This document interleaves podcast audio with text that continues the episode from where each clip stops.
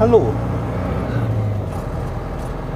Willkommen bei der Folge Nummer 4 vom Das Radiomobil Podcast. Heute mal mit mir alleine. Das hängt damit zusammen, ich bin gerade im LKW unterwegs. Es ist Freitag früh um kurz vor 6 Uhr und ähm, wir hatten einen Audiokommentar bekommen vom Sönke vom Camping Caravan Podcast. Jetzt habe ich nur das Problem, dass ich den noch nicht in die Folge reinschneiden kann, weil ich nicht weiß, wie das funktioniert. Bisher gehe ich einfach her und äh, nehme die Folge auf. Dann wird die so, wie sie gewesen ist, ungeschnitten veröffentlicht. Und ja, das hat bisher eigentlich recht ordentlich funktioniert. Aber jetzt beim ersten Audio Audiokommentar komme ich da ein bisschen an meine Grenzen, denn ich weiß nicht, äh, wie das gemacht wird. Da muss ich mich erstmal schlau machen, beziehungsweise da muss erstmal jemand mit mir einen kleinen Crashkurs machen. Denn äh, ich benutze zur Aufnahme jetzt zurzeit mein äh, Headset am Huawei-Telefon mit dem bin ich eigentlich ganz zufrieden. Ähm, das Zoom H2N steht zu Hause, da wo es hingehört. Und ja, wie gesagt, ich schneide es mal nicht rein, sondern ich erzähle euch einfach ganz kurz, was der Sönke gesagt hat. Und möchte mich auf dem Wege schon mal für seinen netten Kommentar bedanken. Hat uns unheimlich gefreut. Ähm, das gleiche trifft auch auf den Flo Wietze zu. Der hat uns einen schriftlichen Kommentar zu unseren Folgen hinterlassen. Die könnt ihr dann auch sehen auf unserer Blogseite. Ja, der Sönke hatte Bezug genommen auf unsere Folge vom Caravansalon. Ähm, da hatte ich ja gesagt, dass es uns nicht so toll gefallen hatte, weil es einfach ja, zu viel Neufahrzeuge gab und zu wenig Zubehör. Und ähm, ich habe halt das Problem gehabt beim Kauf unseres ersten und zweiten Wohnmobils, dass diese Ausstellungen zwar einen riesen Überblick geben über alle Fahrzeuge, die es so auf dem Markt gibt. Ähm, leider ist dann das Problem, dass man, man, natürlich gerne einen Händler vor Ort haben würde. Denn ähm, die Fahrzeuge sind zum Teil recht speziell. Zum anderen ist es so, aus Garantiegründen braucht man halt manchmal einen Händler vor Ort, sei es jetzt für das Basisfahrzeug. Das ist bei Fiat jetzt nicht das Problem, weil äh, über Fiat Professional kann man zu jedem Fiat Nutzfahrzeughändler gehen und davon gibt es nicht wenige. Das gleiche trifft zu auf Citroën und Peugeot, die quasi baugleich sind. Hm beim Aufbau ist schon was anderes. Also wir haben jetzt zum Beispiel den Detlefs Aufbau und da ist das Problem, dass ich, äh, um die Garantie zu erhalten, einmal jährlich zur Dichtigkeitskontrolle gehen muss. Und äh, der nächste Detlefs Händler von hier ist 70 äh, Kilometer entfernt. Da bin ich noch ganz froh, dass das so nah ist. Ähm, aber ich habe hier in der Region, obwohl wir nördlich von Frankfurt sind, gar nicht so viel Auswahl. Und ähm, das schränkt die Sache dann doch ein bisschen ein. Jetzt muss ich kurz ein Päuschen machen, weil ich muss was arbeiten. Und ähm, dann geht's aber. So, jetzt geht's weiter. Ja, also das Problem ist einfach bei diesen Wohnmobilen, wenn man sie neu kauft oder gebraucht kauft, ist eigentlich egal. Meistens haben sie irgendwelche kleineren Sachen dran. Äh, bei uns war es dann mal ein defektes Schloss an einem, an einem Wandschrank oder an einem Hängeschrank. Dann ist es mal eine ausgefallene Beleuchtung. Es ist halt Möbelbau und es wird halt eingebaut auf ein, Fahr auf ein Fahrgestell. Das Fahrzeug bewegt sich, es verdreht sich leicht und ähm, es kann was klappern und rappeln. Und das Problem ist dann einfach, ich muss einen Händler in der Nähe haben, um meine Garantieansprüche geltend zu machen. Eigentlich ganz einfach. Und äh, wenn ich einen Händler habe, beziehungsweise ich kaufe das Ding auf der Messe und wenn es nur 200 Kilometer sind, habe ich ein Problem, dahin zu kommen. Also bei uns ist es, ist es so, unser Händler ist wie gesagt entfernt ungefähr 70 Kilometer.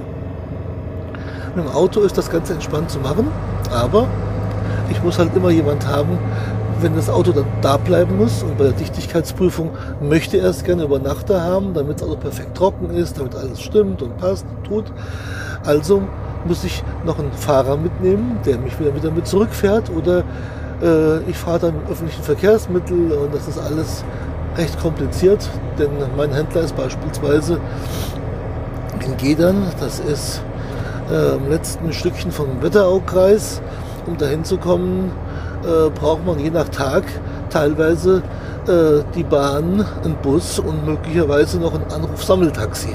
Also ist alles nicht so einfach. Und äh, hier bei uns in der Region gibt es noch einen Händler, der hat Adria. Das ist, den kann man noch einigermaßen gut erreichen. Der ist so sieben bis acht Kilometer entfernt, aber auch wieder auf dem Dorf. Und dann ist wieder das gleiche Problem. Öffentliche Verkehrsmittel bei uns hier auf dem Land fahren nur auch nicht alle zehn Minuten. Aber das ist doch alles noch machbar. Ja, und aus dem Grunde sehe ich es also wirklich diese Veranstaltung einfach nur als einen reinen Überblick über alles, was da ist. Und dann empfiehlt es wirklich vor Ort, sich einen Händler zu suchen, um dort das Geschäft abzuwickeln. Und ich kann mir nicht vorstellen, dass die Preise dann vor Ort so viel schlechter sind, denn ich glaube, die vermeintlichen Messepreise sind eigentlich keine. Denn ähm, je nach Fahrzeug wird mit ziemlichen Rabatten gearbeitet und ähm, wenn es um ein Fahrzeug geht, so um die 50.000, 70.000 Euro, kann man mit den meisten Händlern auch sprechen. Sei es, ob es ein Vorführfahrzeug wird oder ob ein bisschen Zubehör reingepackt wird oder ein Sondermodell oder was auch immer. Und zum Jahreswechsel, das heißt zum Modellwechsel, werden die Fahrzeuge ohnehin günstiger, in aller Regel. Und viele Händler haben, verleihen auch und die verkaufen dann am Ende der Saison ihre Mietfahrzeuge entsprechend günstiger. Ja, das ist eigentlich meine Meinung zu diesem Thema. An die großen Fahrzeuge, gut, Sonderaufbauten, Sonderhersteller, die gibt es natürlich nicht an jeder Straßenecke. Da muss man individuell ohnehin zum, zum Hersteller fahren, sei es jetzt zu Concord oder Morelo oder Phoenix oder so. Aber da bewegen wir uns auch im Preisklassen so über 100.000 Euro. Und ähm, ja, das sind dann schon speziellere Fahrzeuge. Da gibt es also bei uns hier in der Nähe noch nicht mal einen Händler und ich kann mir auch nicht vorstellen, dass man dann mit einem äh, Basisfahrzeug, sei es jetzt ein Ducato oder sei es ein äh, Iveco Daily oder ein Artego oder was auch immer, äh, wird man hier beim heimischen Nutzfahrzeughändler auch nicht unbedingt Glück haben, denn die Aufbauten sind teilweise so verbastelt, dass also die Serviceklappen kaum erreichbar sind. Und ich habe da schon Sachen gesehen, also da ist selbst das Messen vom Motoröl wirkliche Kunst und ähm, nicht ganz so einfach. Aber wie gesagt, das liegt halt auch am Fahrzeug, am Aufbau, am Hersteller und ähm, das muss man dann wirklich selbst sehen. Ja, dann ähm, hatten wir berichtet über das Thema Gasflaschen. Und das wollte gerne das Söhnchen wissen, was es da mit den Kunststoffgasflaschen und dem LPG auf sich hat. Ich hoffe jetzt im Hintergrund sind nicht so viele Fahrgeräusche denn ähm, der LKW ist halt doch ein bisschen lauter wie der PKW, aber wir probieren das einfach mal aus. Ja, ähm, der Sönke wollte wissen, äh, Propan, LPG. Also Propan und LPG ist im Prinzip das gleiche.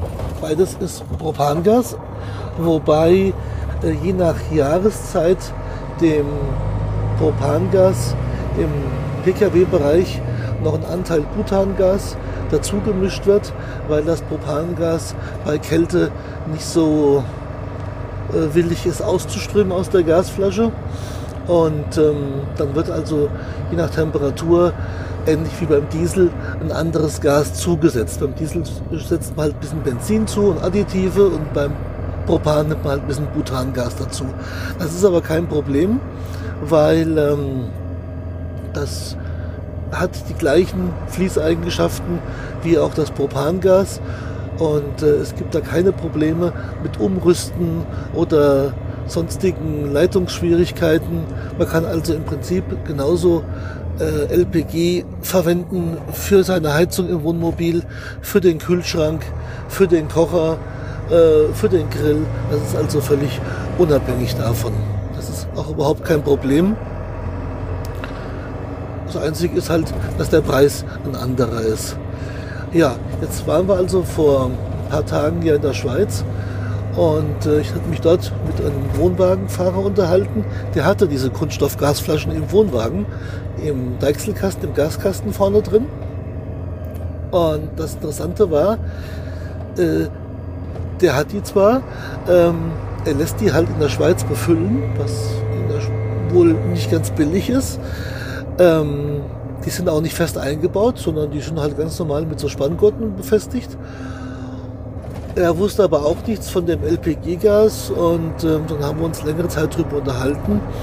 Und es stellt sich also heraus, nach längerem Recherchieren im europäischen Ausland ist es also gar kein Problem, eine Gasflasche zu befüllen, äh, mit LPG schon gar nicht. Ähm, die muss auch nicht unbedingt fest eingebaut sein, aber in Deutschland muss er halt fest eingebaut sein. Aber fest eingebaut nach dem Gesetz heißt eigentlich fest mit dem Fahrzeug verbunden. Jetzt ist es so, dass im Wohnwagen oder im Wohnmobil die meisten Gasflaschen eigentlich nur äh, mit einer in, in einem Metallrahmen anlehnen und dann mit so Spanngurten befestigt sind. Das ist natürlich nicht unbedingt die optimale Befestigungsmöglichkeit, auch nicht jetzt für ganz normale Tauschflaschen, zumal die ja auch ein entsprechendes Gewicht haben, denn da muss man ausgehen von circa 20 bis 25 Kilo für die leere Flasche und sicherlich nochmal 11 Kilo für die Füllung. So, und jetzt haben wir gleich wieder eine Pause, weil ich beim nächsten Kunden bin.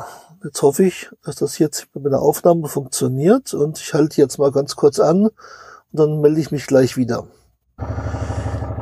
So, Aufnahme läuft wieder.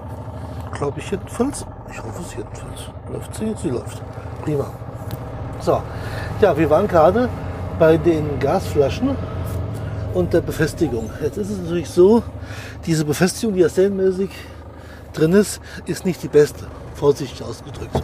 Weil die Gurte sind nicht so toll, die Gurtklemmen sind auch nicht die besten also eine bessere Befestigung am Fahrzeug wäre auf jeden Fall wünschenswert.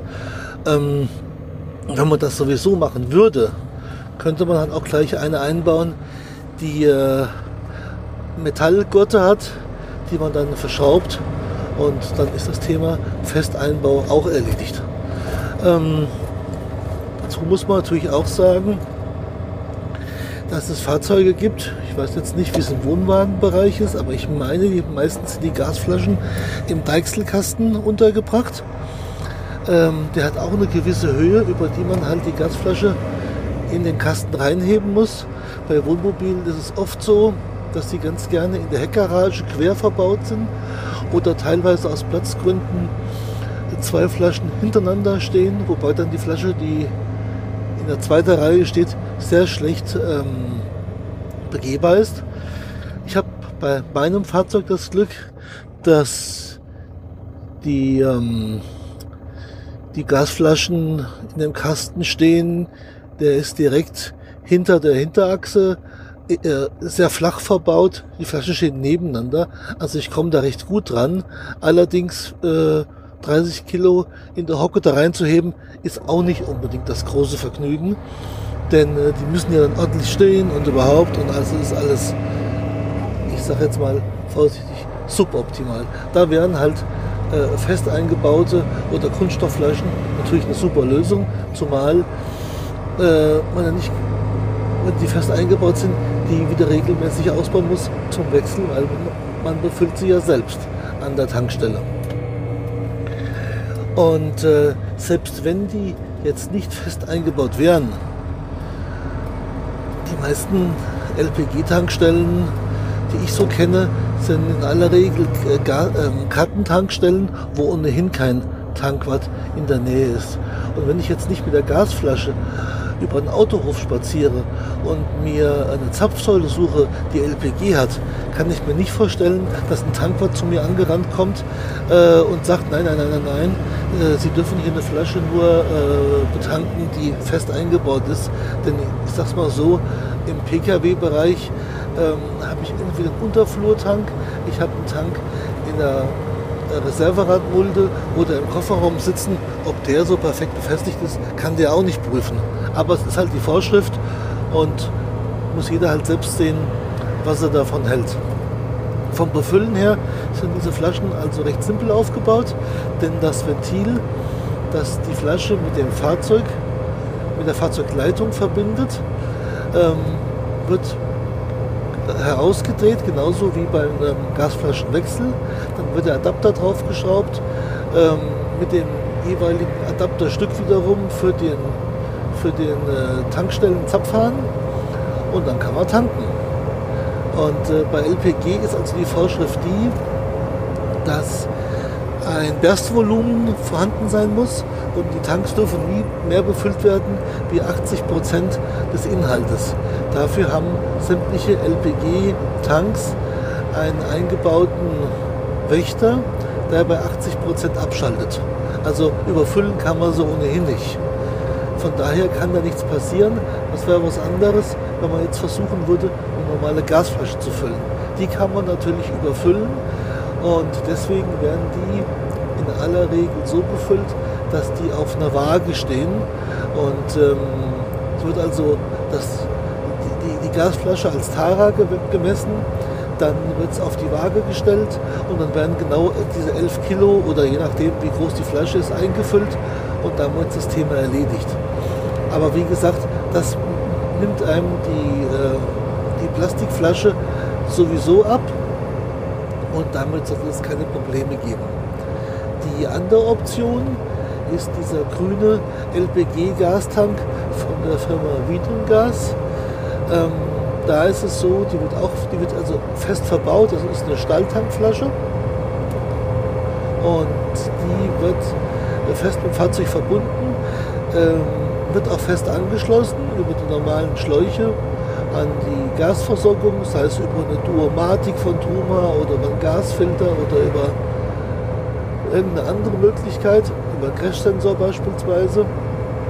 Und äh, die hat aber schon die Betankung äh, im Kopf des, der Flasche integriert, sodass man dort also die Zapfsäule direkt auf, ähm, aufschalten wird. Ähm, eine weitere Option, die es da auch gibt, ist, dass man halt einen Außengastankanschluss ähnlich dem Autotankdeckel äh, sich einbauen lässt, um die Flasche also gar nicht mehr anzugucken, sondern äh, die wird dann direkt von außen befüllt, wie halt ein Pkw auch. Ob das jetzt gut oder besser ist, kann ich nicht sagen, weil ähm, es kommt halt darauf an, ob es ein Anzeigeinstrument gibt, um den Flascheneltern zu kontrollieren. Äh, diese Flaschen haben in aller Regel oben einen kleinen Drucksensor oben drauf, meistens mit einem Spiegel verbaut, damit man den ums Eck sich anschauen kann. Und äh, man muss also trotzdem da mal einen Gasflaschenkasten ran, um halt den Füllstand zu kontrollieren. Bei den äh, Kunststoffflaschen ist es halt so, dass das Innenleben durchsichtig ist. Also man sieht das Gas ähm, dort umher äh, schwappen, ähnlich wie einem normalen durchsichtigen Gasfeuerzeug. Also das sollte eigentlich wahrlich kein Problem sein. Und dann kommen wir mal auf die Preise. Also die Gastankflasche, äh, die LPG kann, die liegt so mit Einbau schätzungsweise bei ca. 500 Euro ohne Gasaußenanschluss. Ähm, die Kunststoffflasche lag laut äh, Messe bei etwa 260 bis 280 Euro für die äh, große Flasche, die also ungefähr vergleichbar ist mit der 11 Kilo Gasflasche, die wir kennen von dem Wohnwagen Wohnmobil. Da ist es aber dann so, äh, dass noch die Adapter dazukommen. Die Adapter sind aus Messing, verschiedene Formen gibt es dort. Je nach Land, in das man fährt, gibt es halt verschiedene Möglichkeiten der Adapter. Also ich habe hier beispielsweise in Gießen einen Autohof, da gibt es äh, zwei verschiedene Zapfsäulen mit zwei verschiedenen Adaptern, die da drauf sind. Und da muss man halt sehen, dass man den richtigen auswählt. Das ist aber eigentlich kein Problem. Und jetzt kommen wir gleich zum nächsten Thema, das ist das Thema Messepreise. Also uns wurde dann ein Messepreis gemacht, wurde gesagt, also okay, die 11 Kilo Gasflasche kostet dann nur 235 Euro und dabei sind schon dabei die Adapter, die gängigen drei Adapter, die also im europäischen Ausland und in Deutschland verwandt werden können. So, was macht man natürlich heutzutage? Man geht ins Internet und äh, fragt die Suchmaschine des geringsten Misstrauens, geht mal bei eBay vorbei, geht mal bei Amazon vorbei und in einschlägigen äh, Fachmärkten für Wohnmobil, Wohnwagenzubehör. Und dann finde ich vom gleichen Händler die gleiche Flasche inklusive aller Adapter für 208 Euro zuzüglich Versandkosten. Und die Versandkosten betragen, ich meine, 6,99 oder 8,99. Das heißt, ich bin immer noch äh, 15 bis 20 Euro günstiger wie der Messepreis und bekommst nach Hause geliefert. Sonst hätte ich es nämlich über die Messe tragen müssen, das Fläschlein. Fläschlein. Und dann nachher noch im Zug und wo auch immer. Und das hätte mir also auch keinen Spaß gemacht. Also auch das hier zum Thema Messepreise.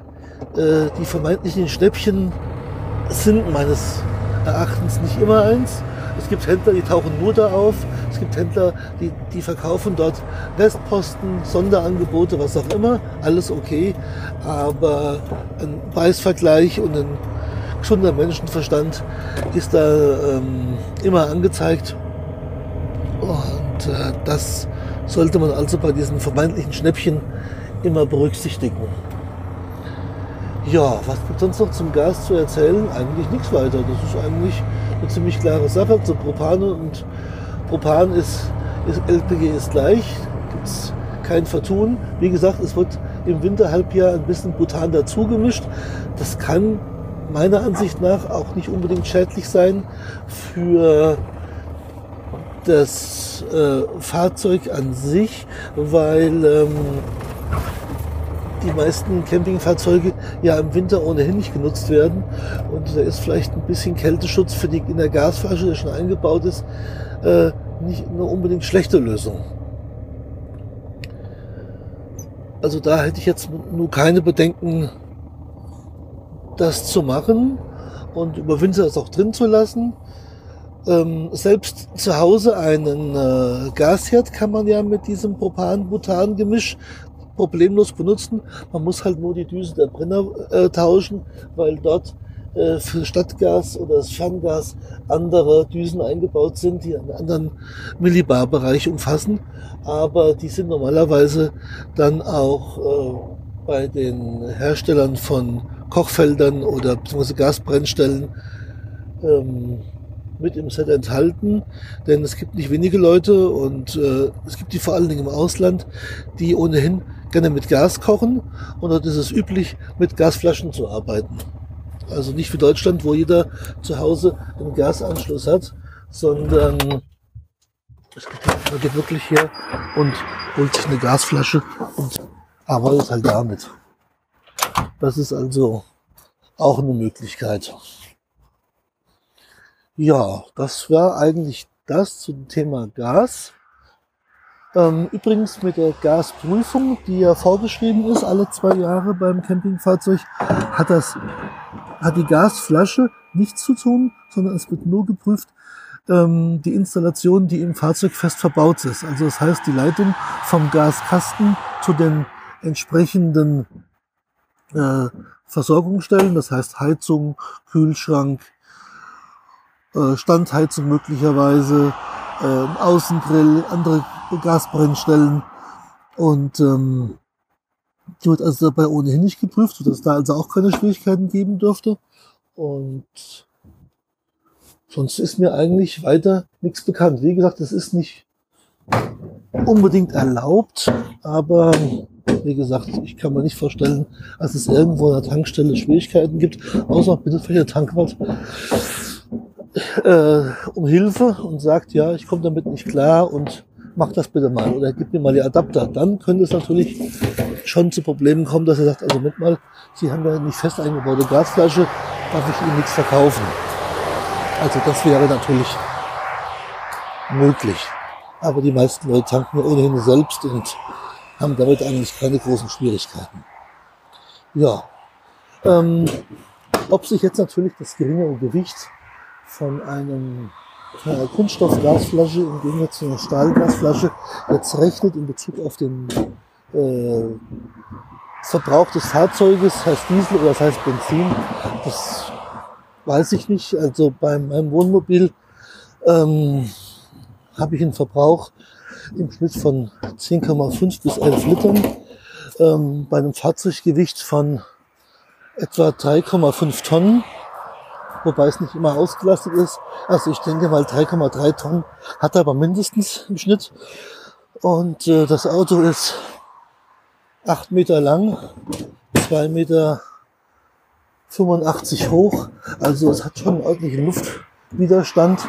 Und ähm, ich glaube nicht, dass da 20 oder 30 Kilo Gewicht eine große Rolle spielen.